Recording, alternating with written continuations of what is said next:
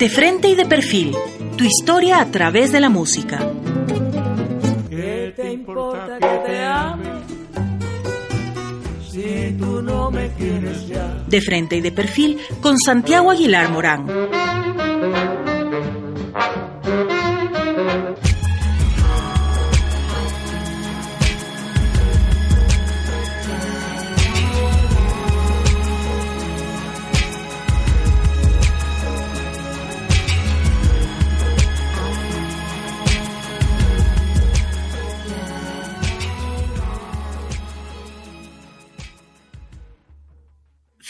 Espacio publicitario. Este programa tiene clasificación A, apto para todo público.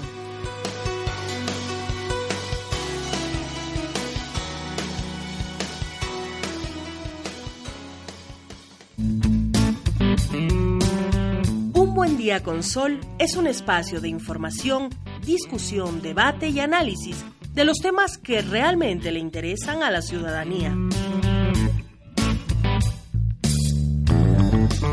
Con un debate de alto nivel, construimos un país democrático en el que priman los intereses ciudadanos. Bienvenido a este espacio dedicado a informar responsablemente. Un buen día con Sol.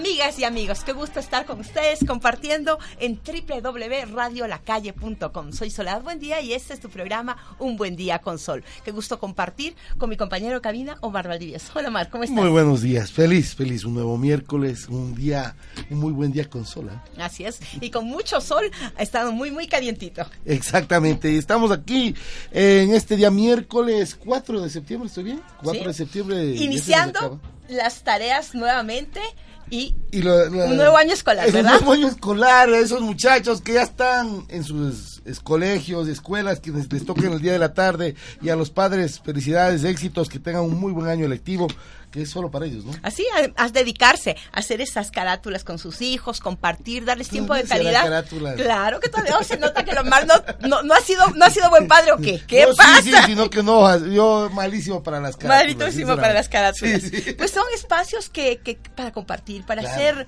por esa relación intensa como la que tú has hecho en vía Guayaquil, Ah, sí, ocho horas con tu hija.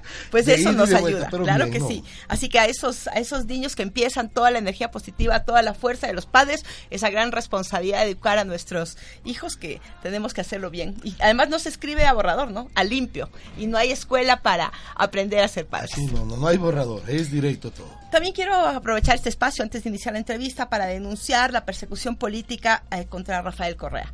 Este es un espacio que siempre tiene esa posibilidad de levantar la voz y creemos que es importante señalar que la verdad va a triunfar, la verdad va a triunfar, la mentira no podrá contra este presidente que cambió el país y que lo que buscan es que no se presente a las elecciones porque justamente les arrasa, les gana.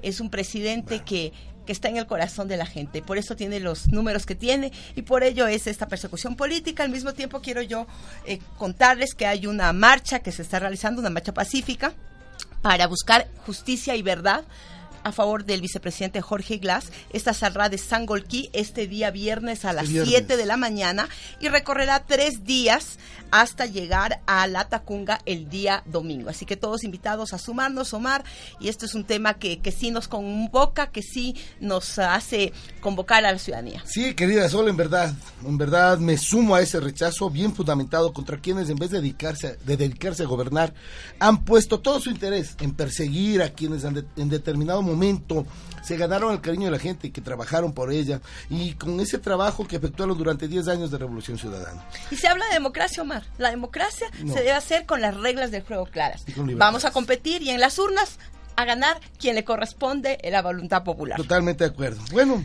y reiterar nuestro saludo a todos esos Así niños y es. Claro que sí, Omar. Y hoy tendremos una agenda súper intensa, bien interesante para ustedes. Tendremos con nosotros a Marianela Irigoyen, ella es la secretaria de Ambiente del Distrito Metropolitano de Quito. Y yo quiero decir Punto para el alcalde Yunda. Realmente está poniendo orden en la ciudad y desde estos micrófonos se lo reconocemos. Creo que es importante lo que está haciendo algunos quizás les moleste, pero hay que poner orden en la ciudad, hay que ser disciplinados, hay que parquear bien el auto, pues si no quiere que se le lleve la grúa. Eso es lo que corresponde. Exactamente. Creo que está haciendo bien el respaldo de estos micrófonos al alcalde Yunda. Además, queremos también pues comentarles que trataremos con la Secretaría de Ambiente los temas de eliminación del uso del plástico, que es un tema que nos debe preocupar, que nos han solicitado a través de redes sociales y cómo en las unidades educativas eh, se está utilizando nuevas políticas para incentivar a los jóvenes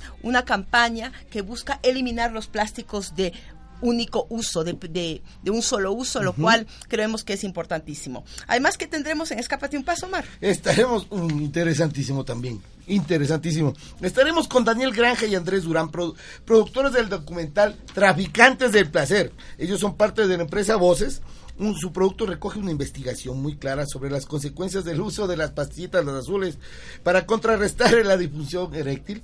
Un tema muy interesante que lo profundizaremos en breves minutos. Así es.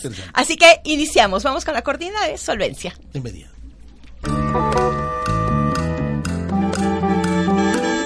Solvencia analizamos los temas que son parte de la coyuntura del país y que abren el debate desde diferentes perspectivas políticas, sociales, económicas y culturales.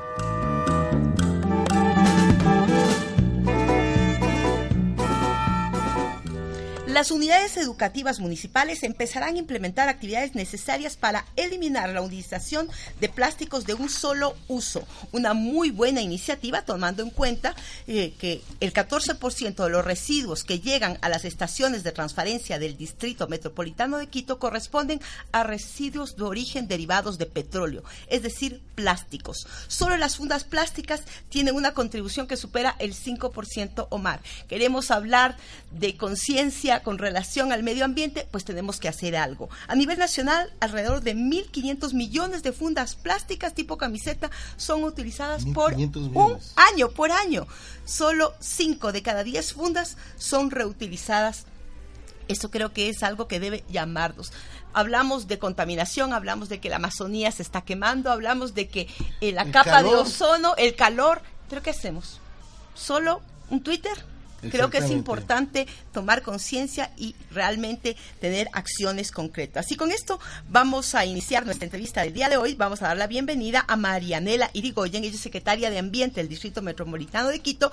Te damos la bienvenida, Marianela, y cuéntanos un poco eh, cómo es esto de esta nueva política que están implementando para reducir el uso de plásticos. Bueno, muchísimas gracias por la invitación, Omar, Sol, eh, felicidades por, el programa. Muchas gracias. Eh, bueno, sí, nosotros arrancamos la gestión del doctor Jorge Yunda, eh, justamente siguiendo la línea de, él cuando estaba de tu compañero en la, en la asamblea, que también presentó la, el plan para la eliminación de plásticos en la Asamblea Nacional.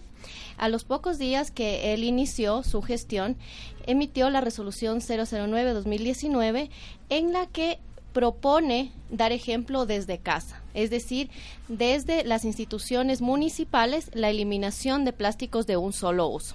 Este es el origen en el que nos da paso nosotros como Secretaría de Ambiente a trabajar también con la eh, Administración General para poder implementar, pero de manera seria y eficaz en todas las entidades del municipio, esta...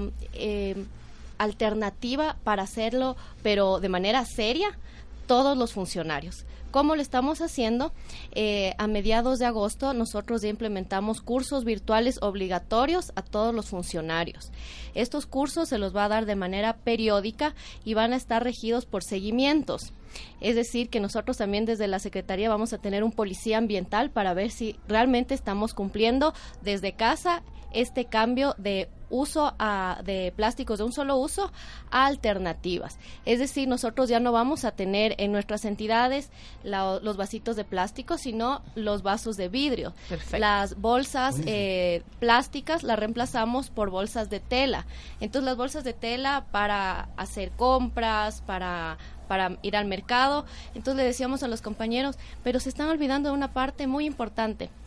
Casi todos los días aquí en Quito es nuestra gran tradición comprar el pancito de la tarde, muy rico, pero nos dan las bolsas de plástico.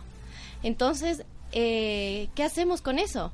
También nosotros eh, les damos esas alternativas que parecen pequeñas, ¿no? Pero es la bolsa de tela para el pan, llevar nuestra bolsa de tela para el pan.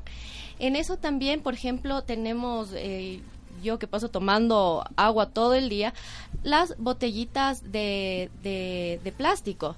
Entonces, eh, que no son de un solo uso, que los pueden llevar. Los toma todos. Exactamente. Ah, Entonces, incluso las, los cepillos de dientes que son de plástico, ahora hay cepillos de dientes de otros materiales como bambú. Entonces es como, wow, no puede ser. Abrimos un abanico que parecía eh, casi inexplicable para muchas personas, pero es necesario. Es necesario porque yo no puedo decir, no utilicen esto, sino que siempre con las alternativas adecuadas. Es así que también, eh, bueno, estamos trabajando muy de cerca con el MAE, que eh, en el mes de julio llamó a varios eh, municipios del país para ver qué hacíamos con la eliminación de plástico. Entonces nos dijeron a nosotros, a todos los municipios, bueno, ustedes tienen que hacer sus ordenanzas.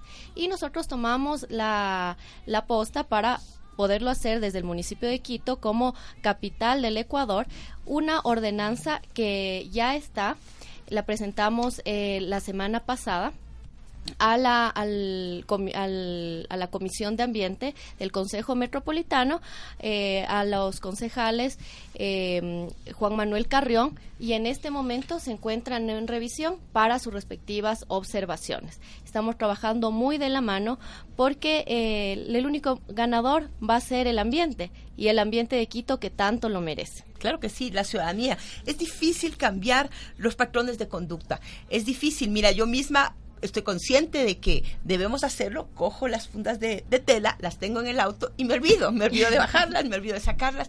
Es una práctica que uno tiene que realizar todo el tiempo para que realmente lo puedas concientizar. Totalmente de acuerdo. Una cosa que a mí me sucede, por decirte, los, eh, los plásticos de un solo uso.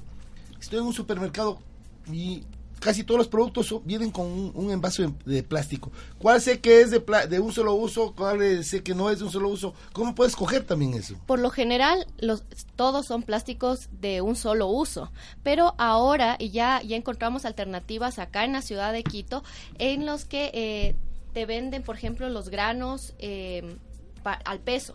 Entonces tú llevas tu tupper y no, no hay necesidad de, de, las bolsas de té. Es lo mismo que te digo con el pan.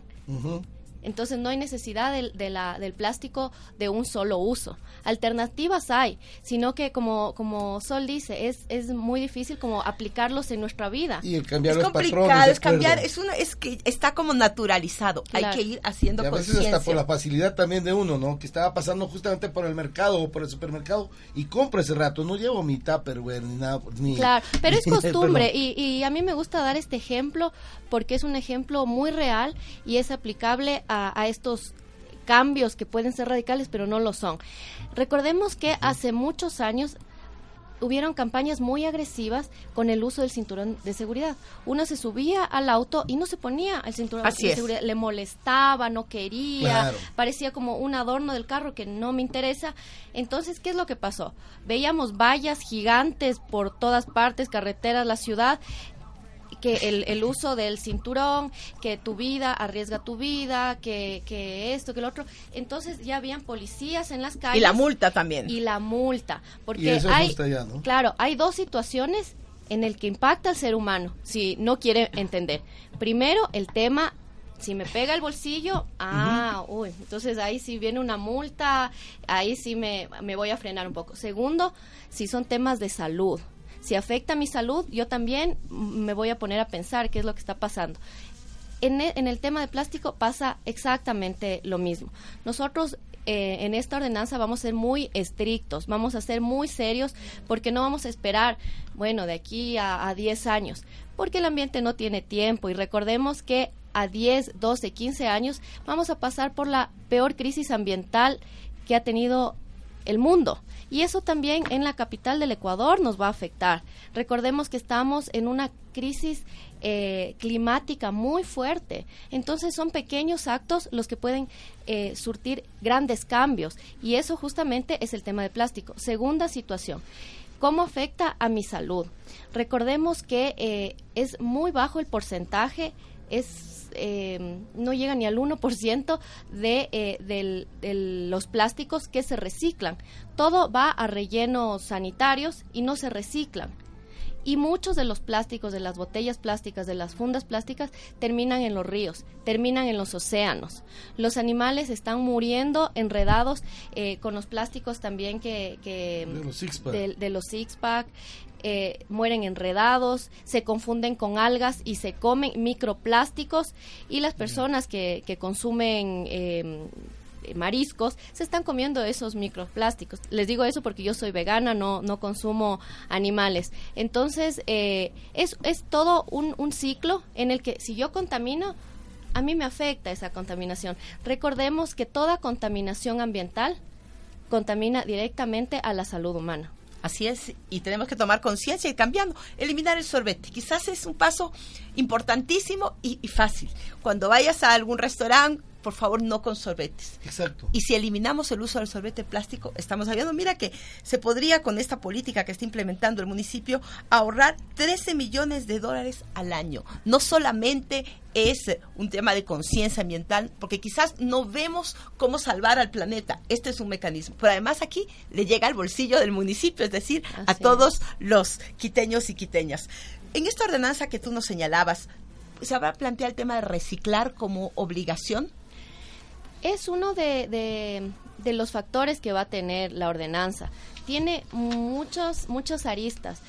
Eh, el reciclaje es importante, pero eh, me he dado cuenta, eh, yo soy educadora ambiental, soy especialista en derecho ambiental, y yo me he dado cuenta que la gente no entiende lo que es la palabra reciclaje. Es una palabra que está muy gastada en el, en el sentir ambiental. Y vaciada de contenido, no se entiende qué es lo que hay que hacer. ¿Qué es reciclaje? Es reutilizar. Pero reutilizar es, es, otra de las eres. ¿Ya? Pero ¿qué es reciclaje? Hay más de 10 eres. Ah, claro. claro. La R de rico también. Pero eso no es aplicable al ambiente, por favor. Entonces, eh, el, el, reciclaje, por ejemplo, había una campaña eh, que se llamaba Quito a reciclar. Pero yo no le puedo decir a Quito a reciclar porque primero tengo que ir al origen cuando yo compro, yo no estoy reciclando. Lo que yo hago en mi casa es aplicar otra R, que es la R de, de, reducir y la R de también... Eh, bueno, esa no es una R. Tienes que distribuir, separar, la basura, ¿no? La separas. Yo tengo que separar en mi fuente porque yo no reciclo. Para eso tenemos los compañeros recicladores de base, que son ellos los que reciclan los materiales que yo adquiero y yo consumo. Otro de las series muy importante es reducir reducir el consumo. Así es. Justamente lo que tú dices, voy y compro y todo está en plástico. Todo tiene un contenido plástico. Entonces, ¿cómo puedo hacer eso? Bueno, lo, igual cuando nosotros vamos a, comer en, o compramos la, comida rápida, llevo mi tupper, me dan en mi tupper y listo porque te dan en, en, la, en, plástico, sobre plástico y otra funda plástica con, la, con los, los vasitos de plástico. Entonces es cambiar absolutamente todo eso. Por ejemplo, en la cartera estamos pensando también en un kit ecológico. En la cartera nosotros podemos llevar el tomatodo, podemos llevar el, el lo que te digo, el, cepillo de dientes de bambú y una bolsa de tela. Una, eh, yo, yo estudié en, en, la Unión Soviética, en, en, Bulgaria, y en Bulgaria cuando tú llegabas te daban unas funditas, unas carteritas pequeñititas que, te, que, que no tenían que dos centímetros por dos centímetros pero cuando tú las abrías, salía un bolso gigantesco. ¿Para qué? Porque ahí en ese momento habían filas para hacer compra de determinados productos. Entonces, cuando tú llegabas, ibas, caminabas, encontrabas la fila para tal producto que llegó y, en ese, rato tenías que comprarla. No, no es que claro. y no es como aquí que todo el tiempo puedes comprar. Nuestras abuelitas también hacían hacían compras de manera muy ecológica. Ah, canasto. Llevaban canastos, o llevaban esas bolsas que, que tenían que era un material como de colores, así que eran bien bonitas. Sí. Entonces, y las, las abuelitas hacían eso, esas prácticas tan ambientales. O sea, nosotros como consumidores ver eso también. Y pero por decirte quienes nos ofrecen los productos las empresas, ¿por qué no también ellos va, tienen que colaborar, vamos a llegar a algún entendimiento con ellos para que ellos también pongan de su parte?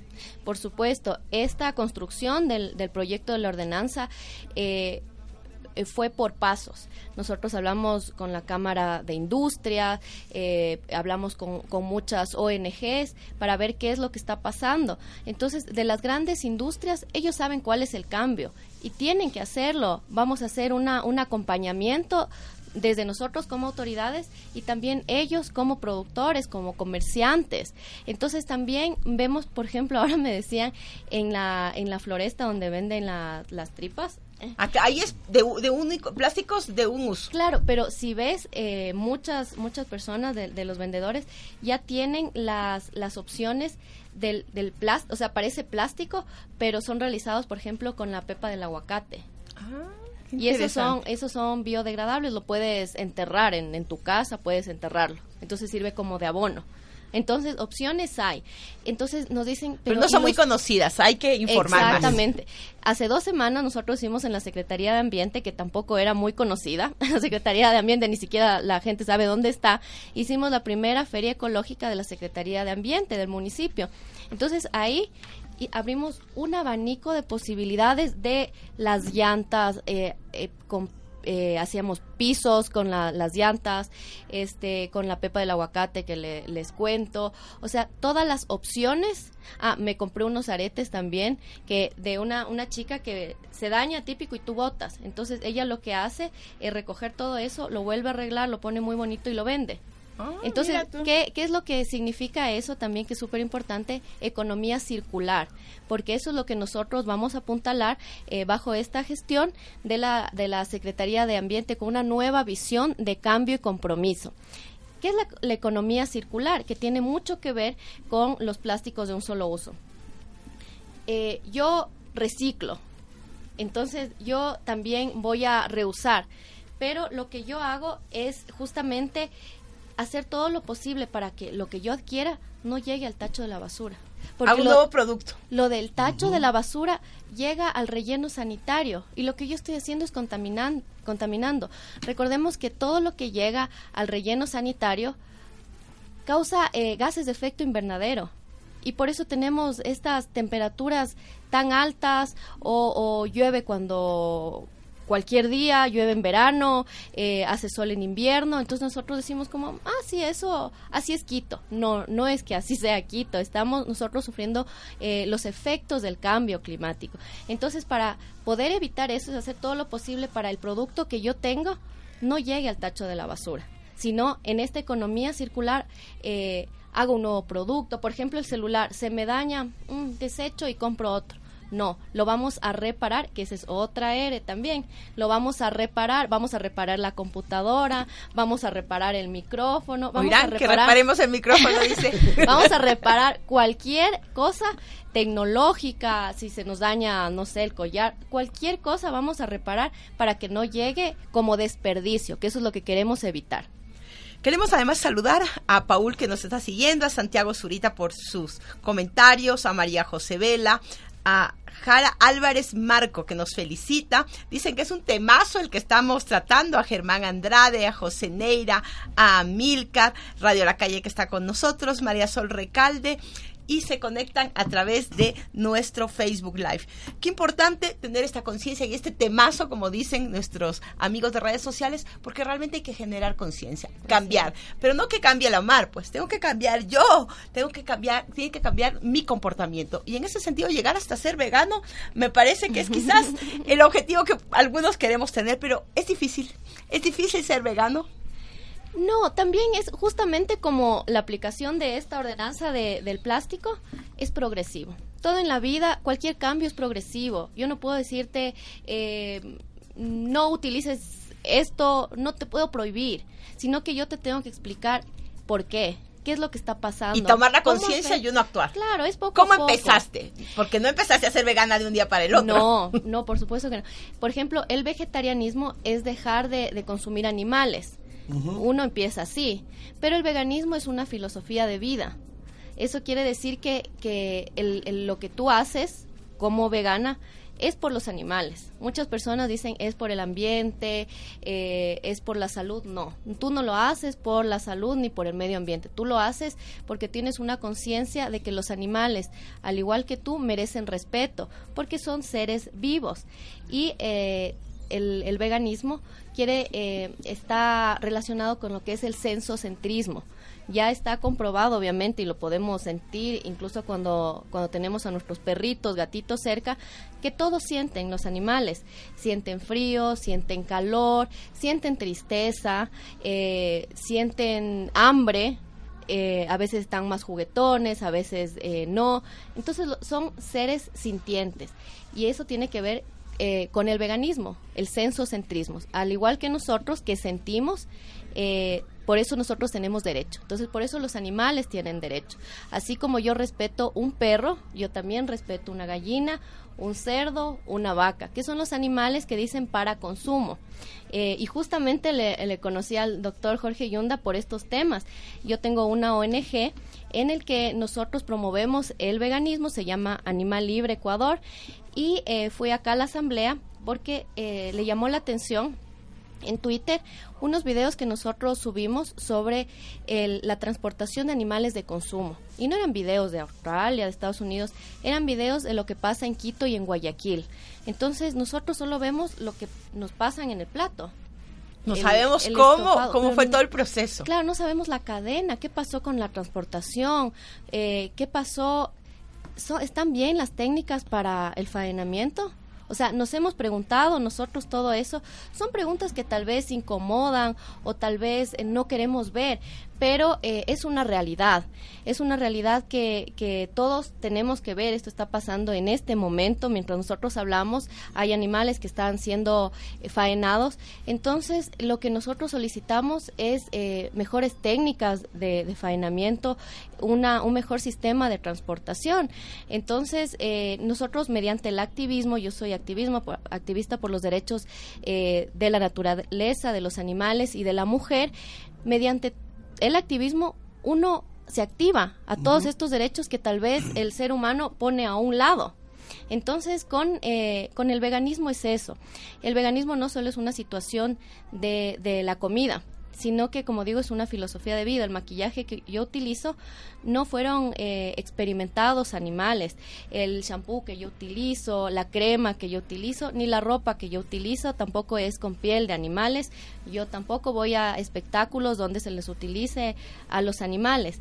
Entonces, esta este conjunto de explotaciones que viven diariamente los animales es lo que justamente queremos evitar con el veganismo es una filosofía de vida, Omar, una filosofía de vida que realmente convoca a muchas jóvenes, a nuevas generaciones. Cuando yo me acerqué a, a través de mis hijos justamente al tema del activismo por la defensa de los animales, se va entendiendo esta lógica y es algo que, que además no solamente que es una filosofía de vida, les hace felices, les convoca, les hace cambiar su, su forma de actuar y ser coherentes. Creo que eso es lo más importante de esta filosofía, la coherencia mi hija que camina a ser vegana porque no es tan fácil, porque no, existen todas las condiciones por ejemplo, hay, eh, hay dificultades para conseguir eh, determinados productos. La lógica de, de, la, de la cotidianidad no te permite siempre hacerlo. Cuando tú vas a una invitación, por ejemplo, o sea, te dices, ay, qué rara ella, no quiere comer esto, no quiere otro hay, hay complejidades, pero poco a poco cada vez la ciudadanía, los jóvenes van insertándose en esta, en esta nueva filosofía que yo llamo de coherencia. Si uno es coherente y no está de acuerdo con que le lastimen un animal, ¿cómo es posible que puedas usar una cartera con piel de animal? no, no existe, no existe coherencia. Cocodrilo. Ah, así es, imagínate, o esas pieles Puede, pueden ser hasta bonitas, pero no, no, no, lo, bonito tiene que tener un contenido, un contenido más allá de lo estético, y la estética sí tiene que irse transformando. Sí, y, creo que eso es súper importante. Claro, es, es progresivo, ¿no? Yo, yo fui primero hace siete años eh, vegetariana, y yo vivía en Argentina, Imagínate en Argentina donde la carne es el día a día. claro, entonces yo vivía en Argentina, las salidas con los amigos argentinos eran los asados. Entonces, eh, pero allá hay muchísima conciencia también sobre el veganismo, o sea, ya hay, mucha población vegana y mi, mi hermana vive ya hace muchos años y también notó el cambio por años Y yo también, cuando, cuando llegué acá, yo dije, voy, yo traje, es una ONG internacional, es chilena, está en Argentina, en Perú, Paraguay, eh, la traje yo a Ecuador y recién se abrió en, en Brasil. Entonces yo dije, Dios mío santo, voy a traer esto a, Ecuador, pero la sociedad mi sociedad es muy cerrada, ¿qué va a pasar? Y nosotros hacemos activismo a pie de calle, es decir, que nosotros nos acercamos a la gente y empezamos a hablar un tema que la gente le puede parecer rarísimo, pero entonces cuando yo le hablo de experimentación animal, dice, no puede ser, yo también tengo un gato en la casa y eso hacen para los maquillajes que yo utilizo. Entonces la gente dice, ¿qué puedo hacer para cambiar? Y la gente se interesa. Nosotros vemos acá en Ecuador con, con mucho orgullo, lo tengo que decir, que ya hay opciones. Tal vez yo en Argentina, yo soy investigadora en temas de soberanía alimentaria. Yo en Argentina decía, ¿y ahora qué como? Porque una parte es la que no como y otra está envenenada. Pero nuestro país es un, un tesoro es eh, vivimos realmente en un verdadero paraíso. Tenemos nosotros frutas, verduras, legumbres, granos que no hay en otros países. La mayor fuente de calcio no es la leche. La leche, sabemos que, que los, los consumidores de, leche de, de, vaca son los primeros que tienen osteoporosis. A, a, un, a un largo tiempo. Entonces, acá tenemos el chocho, un cevichocho, una leche de chocho riquísima. Así es. Tenemos opciones, pero. Y también hay muchos restaurantes ahora que son veganos, vegetarianos, que venden pero comida riquísima. Entonces dicen, no, el sabor es diferente. Porque a mí no, no es que me gusten así como las verduras así hervidas y ya. Yo como sin, un montón. sin gusto, sin, sal, sin nada. Claro, hay comida riquísima. Eh, les invito a, a, probar estas delicias veganas también. Y las nuevas generaciones, como, como tú dices, Sol, eh, ya nacen así, porque todos los niños nacemos siendo veganos. Todos, todos nacemos siendo veganos. Nos vamos dañando en el camino. Claro, tenemos esa, esa empatía, porque el veganismo tiene mucho que ver con la empatía, y eso le explicaba justamente al doctor Jorge Yunda, porque él también dice, explícame sobre el veganismo y todo. Le digo, mucho tiene que ver con la empatía. Nosotros tenemos que ser empáticos con los, con los animales, y eso también mucho tiene que ver también con el tema de eh, cuando una, ¿qué pasa cuando un ser humano golpea a un animal? ¿Qué pasa cuando hiere a un animal? Cuando una persona hace eso, lo mismo va a hacer con un ser humano. Exactamente. Y nosotros tenemos que poner muchísima atención porque eso trae violencia. Exactamente, es, justamente cuando yo empecé en el 2012 el tema del activismo por los derechos de los animales, lo planteé por primera vez en la Asamblea Nacional y ese era algo que me quedaba mirando como que estaba planteando algo fuera de lugar. Que no se entendía por qué había que defender a los animales, no se entendía que era parte de ese círculo de la violencia. Hoy ya tenemos un grupo parlamentario que justamente lo impulsó Jorge Yunda por los derechos de los animales y hay una sensibilidad y una empatía de los diferentes legisladores para estos temas. Pero en el 2012 no creas que fue tan fácil. Me decían, ¿y por qué no luchas por los niños? Le digo, ese no es la discusión. No es que voy a dejar de luchar por los niños. No es ni menos ni es diferente, sencillamente. y es un tema integral de, una integralidad, de una visión contra la violencia. Claro, recordemos también eh, cuando se hablaban hace muchos años los derechos de las mujeres. La mujer era la que la, la reproductora. La mujer no tenía que ver en la política. Nosotros ahora que estamos en la política no no había espacios para las mujeres. Las mujeres no podían no podían ni opinar. claro, no. podían trabajar, no tenían profesiones. Eh, entonces fue también una construcción de derechos para, para las mujeres y era rarísimo que una mujer no tenga derecho. En la constitución alemana se decía que la mujer era una cosa, entonces, cuando se empezaba a hablar que la mujer tenía derechos, era exactamente lo que pasa con los animales en este momento. Ese, ese debate de que no son cosas en el Código Civil, pues se establece como cosas, mientras que nuestra Constitución y nuestra norma, el Código proteccionista. Orgánico eh, eh, Ambiental, pues ya establece que tiene derechos y que no podrían ser tratados como cosas. Exactamente. Y desde la ONG Animal Libre presentamos nosotros el proyecto de reforma para el Código Civil porque claro decían vamos por el vamos por el código por el, código de ambiente vamos por aquí. La loba que fue lo que impulsamos. la loba. También vamos por aquí por ahí. Yo les digo pero están olvidando algo importante. Cuál es el origen El origen es el código civil, que es un código que, que lo vemos desde Andrés Bello, es un código muy antiguo. Y que no se ha terminado de reformar.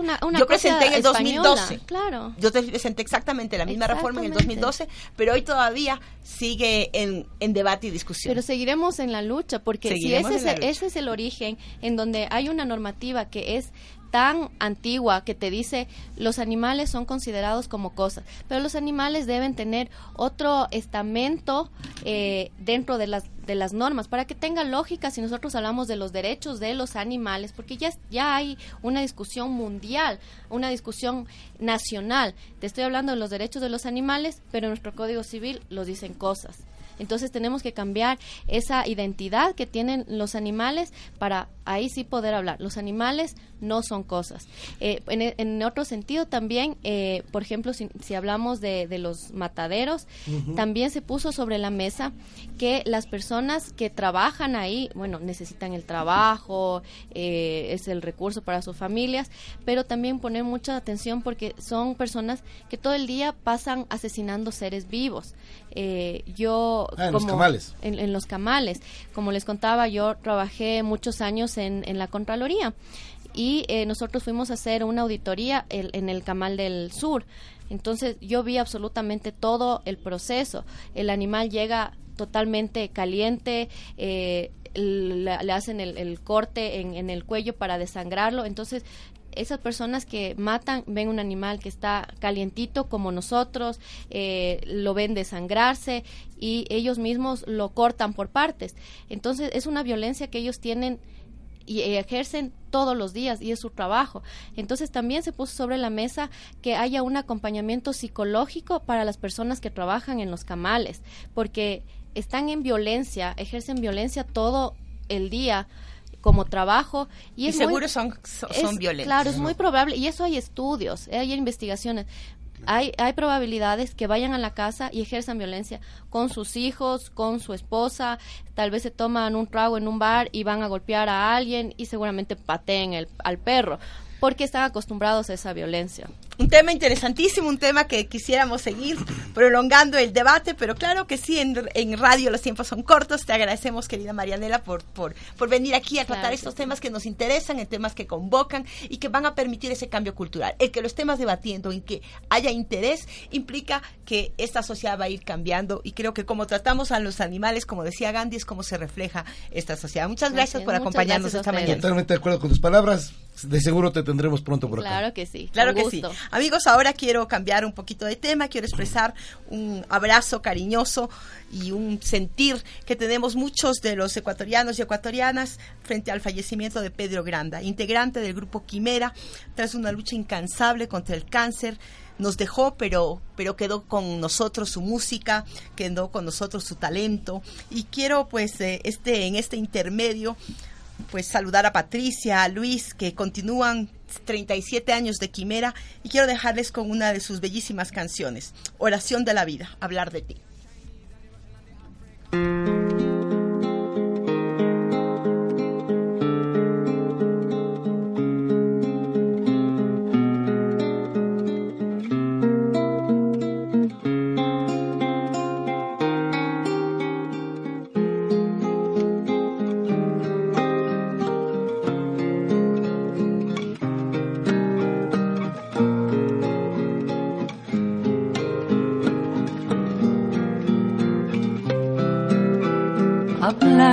Es nombrar aquella tierra de quietud y de bondad que me espigó presencia y sangre más allá.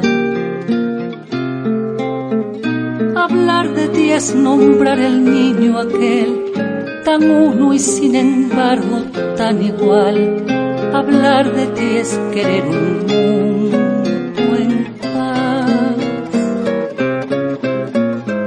Hablar de ti es rezar de nuevo la poesía del primer amor y oír también el llanto de la soledad. Hablar de ti es palpar la fresca piel, la misma que se ardió en la unión total. Hablar de ti es querer sembrar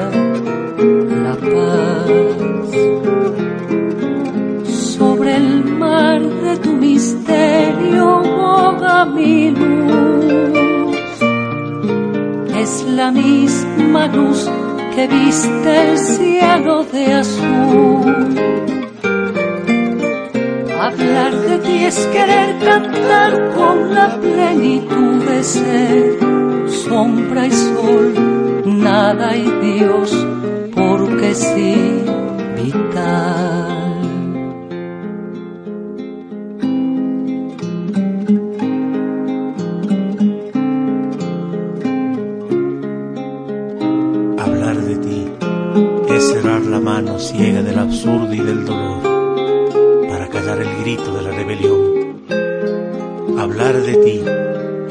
Siempre maldecir la guerra, el hambre la iniquidad. Hablar de ti es querer pelear la paz. Nombrarte quiero al fin con todas las campanas de la gratitud el soplo que me diste sabe a dónde va. Y en el momento de decir adiós, una canción dirá que no hay final y unas espigas durarán la paz. Sobre el mar de tu misterio boga mi luz la misma luz que viste el cielo de azul. Hablar de ti es querer cantar con la plenitud de ser, sombra y sol, nada y Dios, porque sí.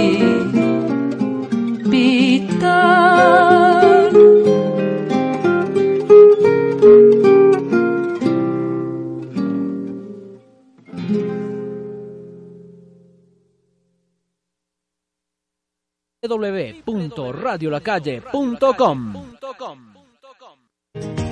Para un momento de relax, para compartir en familia, para un momento especial, escápate a un paso. La riqueza emprendedora del Ecuador en un buen día con sol. Tengo la sensación de que hoy te vi, dándome sus espaldas, la forma en que miraste. Gracias por seguir con nosotros a través de www.radiolacalle.com. Y ahora continuamos nuestro programa. Damos la bienvenida a Daniel Granja y Andrés Durán. Ellos son productores de Traficantes del Placer. Con ellos vamos a conversar un poco de su investigación. Es un tema que realmente nos llama la atención. Es un titular que, Omar, llama la atención. Fuerte, totalmente de acuerdo. El mismo nombre que lo dice, Traficantes del Placer, a muchas personas se nos cruzan muchas ideas por la cabeza y esto, esto nos da la inquietud de saber de qué se trata. Así es. La disfunción eréctil es un problema de alta incidencia mundial y que quizás no lo tratamos, no lo queremos conversar. Inclusive tal vez en pareja es difícil preguntarle a su esposo, a su pareja, entender estas lógicas son complejas. 152 millones de hombres padecen esta enfermedad en 1995 y se pronostica que la cifra ascenderá a 322 para el 2025. Es decir, que es un problema que debe ser tratado. Y para ello, para conversar sobre este tema, damos la bienvenida a nuestros invitados, a Daniel y Andrés. Cuéntenos un poco. ¿Qué datos relevantes presenta su documental? Andrés. Bueno, un gusto saludar a todas las personas que nos escuchan, un gusto, gracias por la invitación. Bueno, nosotros encontramos varios datos. ¿Cómo nace esta investigación? Nace primero porque nosotros veíamos en los medios de comunicación que se difundía muchísimo el tema de la publicidad engañosa. ¿Por qué publicidad engañosa? Ustedes recordarán que esto fue establecido en la Ley Orgánica de Comunicación. La publicidad engañosa es esas propagandas que nosotros apreciamos en los medios de comunicación, en la televisión, que nos dicen que estos productos, en el caso de los potenciadores sexuales naturales, estos productos nos van a curar desde el cáncer de próstata hasta los piojos. Entonces, cuando a nosotros nos dicen esta mentira, esta falacia, nosotros interpretamos hay algo detrás de todo esto. Entonces, junto con Daniel nos interrogamos qué existe detrás de estos potenciadores sexuales, por qué eh, existe un pautaje eh, que, digamos, llama la atención. Aparecen en todos los medios de comunicación, privados, públicos, incautados, en todos los medios. Entonces nos llamaba muchísimo la atención por qué venden estas mentiras y qué tienen realmente estos productos naturales. Porque evidentemente hay un problema detrás. y es un, un problema, problema detrás que no se quiere conversar, que no se quiere analizar, que no se quiere enfrentar. Por lo menos nosotros planteamos esa hipótesis, ¿no? Estos productos están escondiendo algo, veamos qué hay detrás de eso. Entonces, junto con, con Dani decidimos eh, recorrer varias zonas populares de la ciudad de Quito, mercados populares de la ciudad de Quito, y encontramos algunas marcas que se vendían. Por respeto a las empresas no las vamos a mencionar, pero habían algunas marcas. Entre esas treinta y pico de marcas escogimos ocho. Esas ocho marcas enviamos a un laboratorio acreditado por la autoridad. En tres días nos, nos entregaron los resultados y estos resultados fueron realmente sorprendentes. ¿Por qué? Porque estos potenciadores sexuales de carácter natural o que se venden como si fueran naturales contenían químicos, contenían sildenafil y tadalafil. Para que la gente nos entienda, eso es Viagra.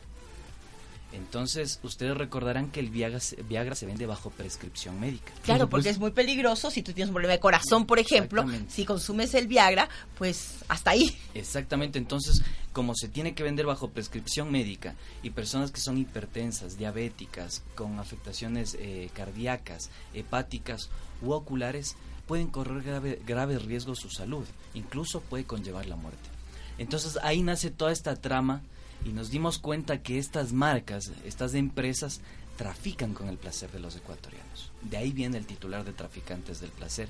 Y es ahí que nace esta investigación eh, ya con esta evidencia del, del laboratorio, esta evidencia eh, científica, digamos, química, de las pruebas químicas que se realizaron, empezamos ya a recoger un poco los testimonios, a realizar entrevistas con, con autoridades que no nos, no, no nos la dieron, pero buscamos un criterio jurídico, buscamos un criterio médico, buscamos eh, personas que fueron afectadas por el consumo de estos de estos productos y a su vez eh, fuimos recolectando un poco de evidencia empírica para constituir este reporte. ¿Podrían tener entonces consecuencias penales aquellas empresas que pues eh, incurrieron en, en esta gravedad?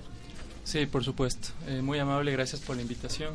Eh, precisamente porque aquí estamos, como bien menciona el Andy, es un falseamiento de, la, de los productos, ¿verdad? Y acá hay que tener eh, un criterio en el sentido de que ARSA debió hacer el, el análisis previo del etiquetado y decir a los ciudadanos, miren, esto contiene estos productos, pero es un falseamiento de la No información. te dicen que es natural, que no pasa nada y en el momento tiene puede tener consecuencias. Totalmente. Entonces, como bien mencionaba Andrés, eh, las personas que sufren, por ejemplo, eh, tipo de deficiencias cardíacas puede llevarles a la muerte, lo cual es un delito. Entonces, acá estamos viendo un problema muy muy grave. Y esto hay que tenerlo en una en una idea general, que es eh, por el achicamiento del Estado, ¿no es cierto? O sea, esta premisa de operativizar, de que se achique el Estado, esto genera falta de controles y esto crea un impacto directamente en la ciudadanía. No es únicamente un discurso, aquí estamos eh, ya decantando en los hechos. Entonces, esta optimización del, del Estado genera esta falta de recursos, no solamente de los órganos de control sanitarios, también del Cordicom, que es el, el encargado de realizar el control a la publicidad engañosa. Claro. Nosotros nos comunicamos con el director, me parece, ¿no es cierto, Andy?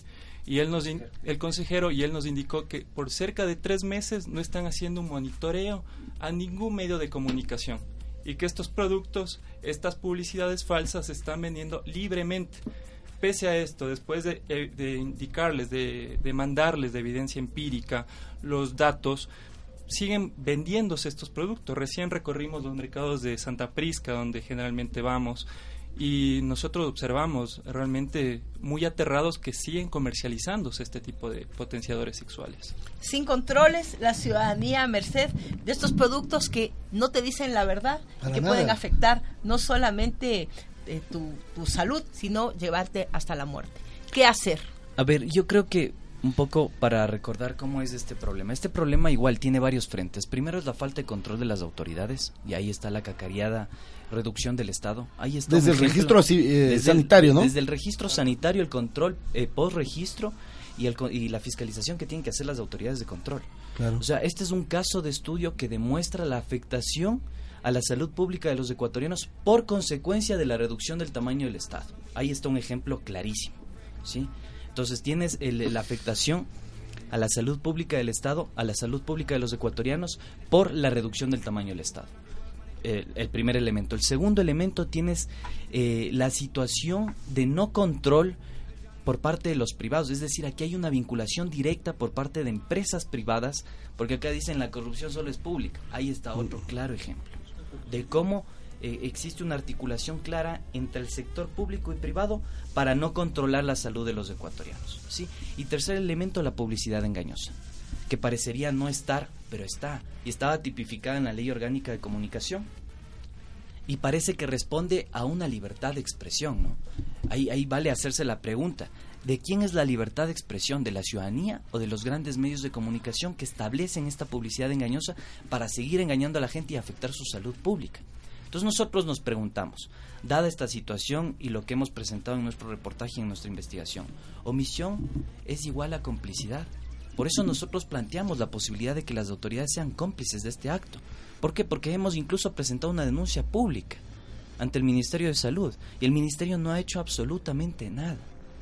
Siguen vendiéndose estos potenciadores sexuales, no, se, no existen cifras eh, que sean eh, cotejadas o que sean públicas para que la gente tome conciencia de lo que se está mandando. Claro. Este es un documental que ustedes lo han hecho. ¿Dónde lo están proyectando o lo van a proyectar o cómo, cómo la gente también puede darse cuenta a través de su documental de lo que nos están contando? Sí, ya lo estrenamos, eh, está cerca de un mes al aire, está Ya. en todas nuestras plataformas digitales, nos pueden encontrar en Facebook como eh, Voces Plataforma Digital. Voces, plataforma digital. Correcto, en Twitter como arroba voces-eq, eh, igual en Instagram y en YouTube. Tenemos cerca de un mes de rodaje de este documental, al mismo tiempo que nosotros presentamos las pruebas y también la denuncia formal, y no hemos tenido ninguna respuesta por parte de las autoridades de control. Entonces ahí las personas, la ciudadanía en general, les invitamos a que conozcan sobre este tema. Van a, a analizar que es un documental muy bien elaborado. Tenemos distintos eh, testimonios, tanto de juristas, especialistas médicos, donde intentamos acercarnos a, a la verdad y sobre todo tener esta información que sea de servicio público. Esa es nuestra bandera, que esta información sirva para que la ciudadanía tenga herramientas de concientización de lo que le puede afectar posteriormente, como es este tipo de potenciadores que se hacen pasar como naturales, pero en realidad son químicos y pueden afectar gravemente la salud de los ecuatorianos. Entonces les invitamos a todos a que, a que eh, reproduzcan, que compartan y sobre todo que esta sea una bandera de la ciudadanía, que no sea únicamente un énfasis de dos periodistas, sino que la ciudadanía tome partida y que haga respetar sus derechos. Qué importante denuncia que ustedes han presentado. Desde la Asamblea la recogemos también para poder eh, hacer nuestra fiscalización y el control político que corresponde.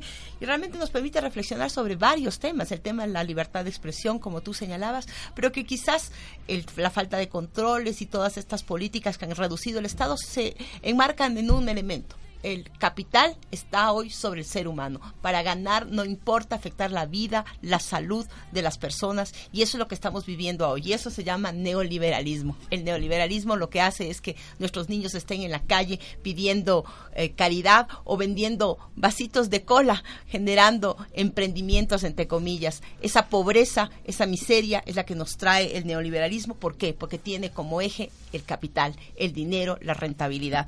Creo que esto nos deja grandes mensajes, invitarles a todos nuestros amigos a que pues visiten la plataforma Voces y que puedan tomar conciencia para defender nuestros derechos tenemos que estar informados y para defender nuestros derechos también tenemos que levantar nuestras voces. Omar. Totalmente de acuerdo, invitarles a toda la gente que, que esté en Voces Plataforma Digital, ahí encontrarán esto. Felicitarles a ustedes también por su trabajo. Y no me quiero despedir, no sin antes, quiero invitar a toda la gente también a, a que conozcan la historia viral de los personajes que acompañan tu cotidianidad a través de un gran amigo. Él les acompaña, Santiago Aguilar estará todos los miércoles a partir de las 7 de la noche, les recomiendo, es un muy buen programa. Y, Interesantísimo, y realmente. muy ameno, ¿no? Muy ameno, muy chévere. Eh, de frente al perfil. Todos los miércoles a las 7 de la noche aquí nos encontrarán también. Claro que sí. Tenemos programación muy interesante en www.radiolacalle.com. En radio los tiempos quedan súper cortos, pero les dejamos ahí la gran tarea. A visitar la plataforma Voces para conocer estas denuncias ciudadanas. Que no queden dos periodistas interesados en defender los derechos ciudadanos, que permita que esos ciudadanos levanten su voz por sus derechos y podamos hacer cambios. Esos son los cambios que requiere esta sociedad. Gracias a ustedes por haber estado con nosotros, gracias por ese trabajo, por esa, por esa investigación que ustedes realizan en función de defender la salud de otros. Creo que esto es importantísimo. Yomar, deja de tomar esas pastillitas porque vas a quedar, ya tú sabes. No han sido naturales. No han sido tan naturales, así que busca nomás un médico. Aguacate es todo. Aguacate es todo. Queremos nosotros eh, agradecerles a ustedes, a www.radiolacalle.com, a quienes se conectan a través de nuestras redes sociales y dejarles, dejarles con, con una canción. Una canción, esa buena vibra que nos dejó Pedro Granda. Quiero dejarles con Pedro Canoero, grupo Quimera, este, este gran grupo que lo que hace es revivirnos, revivirnos y hacer que raíces están a través de la música. Claro que sí, y hacer que la música esté permanentemente, porque si se calla el cantor, calla la vida. Y Pedro lo que hace es recordarnos que cada día tenemos que seguir caminando y con su música seguirlo recordando. Hasta aquí nuestro programa del día de hoy. Soy Soledad Buen Día y conmigo el próximo miércoles a partir de las 9 de la mañana por www.radiolacalle.com. Un gusto con todos ustedes. El próximo miércoles un tema interesantísimo. No se lo pierdan. Gracias.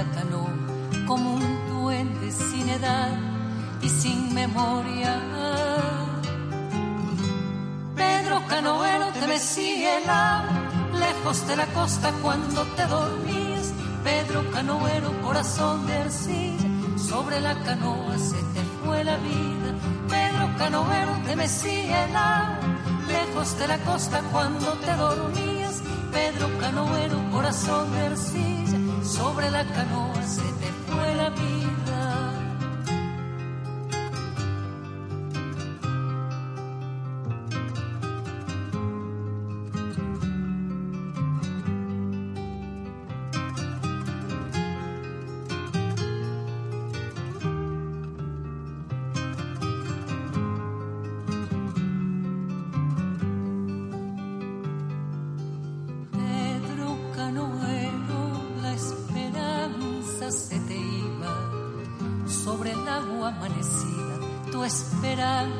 Pedro al fin no tuvo orilla. Pedro Canoero, ya no has vuelto por la costa. Te quedaste en la canoa como un duende sin edad y sin memoria. Pedro Canoero te mecía el agua lejos de la costa cuando te dormías.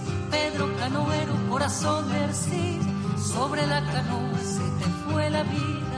Pedro Canoero te mecía el agua, lejos de la costa cuando te dormías. Pedro Canoero, corazón de arcilla, sobre la canoa se te fue la vida.